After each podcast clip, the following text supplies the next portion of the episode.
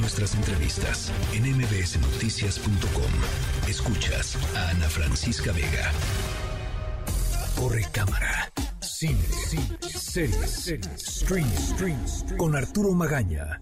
El señor Stanley perdió la vida instantáneamente. Nos sorprendió a todos. Le dispararon con una metralleta mientras circulaba en su camioneta. Mataron a Paco Stanley.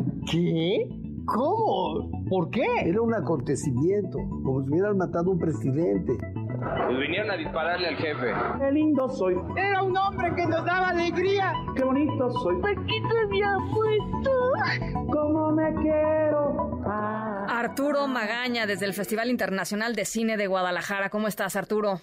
Querida Ana, ¿cómo estás? Pues muy contento de estar contigo, platicando desde acá y siempre de estas cosas que tanta pasión me generan, más como un caso este, como el que acabamos de escuchar, la muerte de Paco Stanley. Y siempre te, voy a preguntar lo que siempre me pregunta toda la gente, ¿dónde estabas cuando mataron a Paco Stanley? Eh, estaba en... ¿Me creerás que no me acuerdo, Arturo? No lo sé, este, pero, pero sí, por supuesto, fue un shock brutal, ¿no? O sea, y cada vez que uno pasaba, pues más todavía, cada vez que pago son enfrente del charco de las ranas, este, ¿no? Eh, sí, pienso en eso. Es, es increíble el, la brutalidad de ese, de ese asesinato, ¿no? Es un sitio hasta turístico ya cuando uno pasa por ahí y ahora verlo en una historia como la que nos presentan en esta serie documental eh, llamada eh, El Show Crónica de un asesinato dirigida por un gran periodista que es de Enrique Osorno. La verdad es que es una sensación muy emocionante de ver, porque él con este oficio periodístico, pues lo que hace es irse a las entrañas. No nada más nos muestra lo que sucede en esos momentos ahí enfrente del charco de la raza, sino que nos presenta un montón de entrevistas, nos pone en contexto de quién era esta persona, no, por qué fue tan famoso, por qué fue que la gente se sorprendió y se impactó tanto de lo que ocurrió en aquel día como hoy, pero de 1999, y, tuve oportunidad de ver el primer episodio eh, hace unos días aquí en el festival, porque estuvo Diego y, platicamos un rato sobre lo que fue esta labor titánica, imagínate, de iniciar un proceso de investigación que incluyó más de 200 entrevistas, ¿no? que al final de 243 nada más terminaron en el corte final de esta serie eh, que incluye cinco capítulos de una hora más o menos, pero donde vemos a todo el mundo, Cuauhtémoc Cárdenas, a Lili Telles, a un montón de periodistas, un montón de testigos directos del crimen y desde luego pues a las personas que se señalaron en ese momento como las responsables, Paola Durante, Erasmo Pérez Garnica, alias El Cholo y desde luego Mario Pesares. Es muy interesante verlo a él muy, temeroso sentándose ahí frente a esta cámara que le, que le va a cuestionar este momento del que he hablado tantas veces ya, pero me parece que nunca como, como en este momento y fue, fue una gran experiencia haber visto ese primer episodio y luego escuchar a Diego platicar de esta, de esta gran labor titánica periodística que además se nutre mucho con el cine y que nos da una gran, gran producción que desde ya pueden ver en, en VIX. Ah, ándale, yo no sabía que ya estaba en VIX. Bueno, es, es, es un, es, claro, está, es buena. Y además Diego es, eh, Diego Enríquez es verdaderamente eh, garantía, digamos, en términos de, seriedad periodística. Así es que vamos a verlo con, mucha atención. Sí, es lo que más me gusta cuando uno está en estos eventos y cada vez la brecha entre lo que vemos aquí y el público puede verlo es cada vez más corta y eso la verdad que me llena de alegría porque se puede compartir de forma inmediata lo que uno ve aquí y que la gente pueda verlo eh, pronto en, en, su casa. Les digo, el show Crónica de un asesinato ya está disponible en, esta plataforma. Y rápidamente, si te parece, cambiando de tema, Échale. Eh, y lo que tiene que ver con algo que en los cines ahorita, que todo mundo ya vio seguramente porque es una joya de la animación y del cine, que es Across the Spider-Verse, la nueva película de Spider-Man. Hay un animador mexicano de los muchos que participaron en esta película que se llama Cruz Contreras. Ya por acá en el festival, de hecho al ratito va a haber una charla con él sobre lo que significó su trabajo ahí, que más que evidentemente llenarnos de orgullo del que él esté participando en una producción como esta, el que tantas personas eh, estén trabajando, tantos mexicanos estén trabajando en películas como estas, la verdad es que significa muchísimo. Y lo digo mucho con lo que ha pasado en estos días en el festival aquí en Guadalajara. Guadalajara es sinónimo de la mejor animación que se hace en México y en Latinoamérica. Y este año el Festival de Annecy, que es el más importante en cuanto a animación en el mundo, va a rendirle homenaje al cine mexicano y va a ser una, una gran fiesta que tendrá lugar en unas cuantas semanas.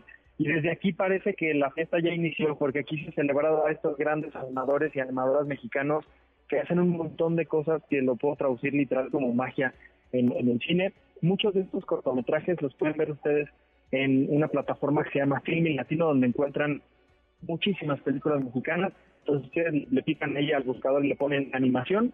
Todos los cortometrajes de Carla Castañeda, Rita Basulto, Luis Telles, Sofía Carrillo, René Castillo y muchísimos más los van a encontrar ahí y van a ver por qué el mundo ama tanto la animación mexicana y a los animadores mexicanos. Me encanta. Y además estás, como, como tú dices, en el mero mole, ¿no? O sea, Guadalajara es la tierra de la animación este, y la tierra de la innovación tecnológica para la animación. O sea que, eh, perfecto. O sea, queda perfecto.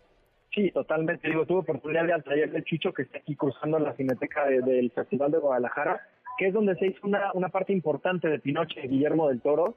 Y la verdad es que ver con mis ojos esas maquetas tan preciosas que pude ver en la pantalla fue para mí de verdad muy emocionante. Y bueno, si ustedes ya vieron Pinoche de Guillermo del Toro sabrán de lo que hablo. Y si no, por favor, corran a verla, porque es una belleza de, de película también.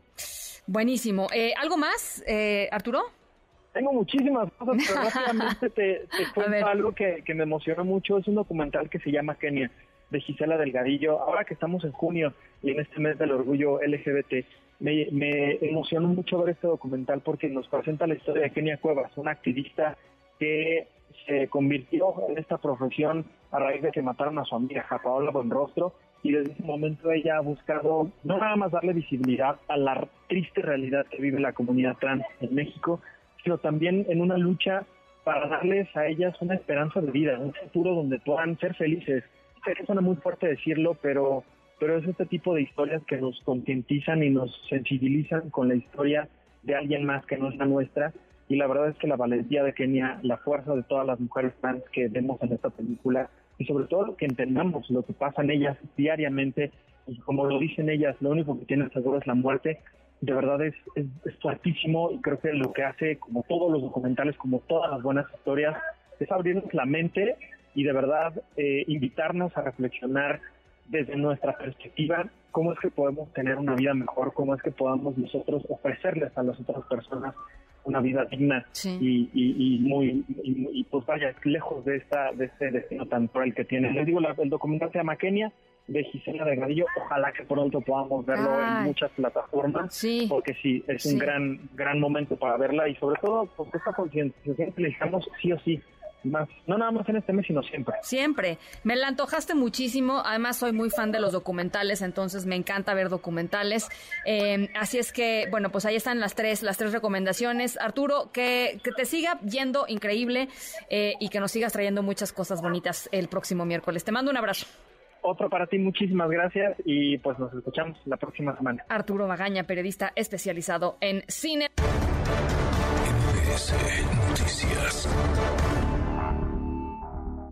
No importa si nunca has escuchado un podcast o si eres un podcaster profesional. Únete a la comunidad Himalaya. Radio en vivo. Radio en vivo. Contenidos originales y experiencias diseñadas solo para ti. Solo para ti. Himalaya. Descarga gratis la app.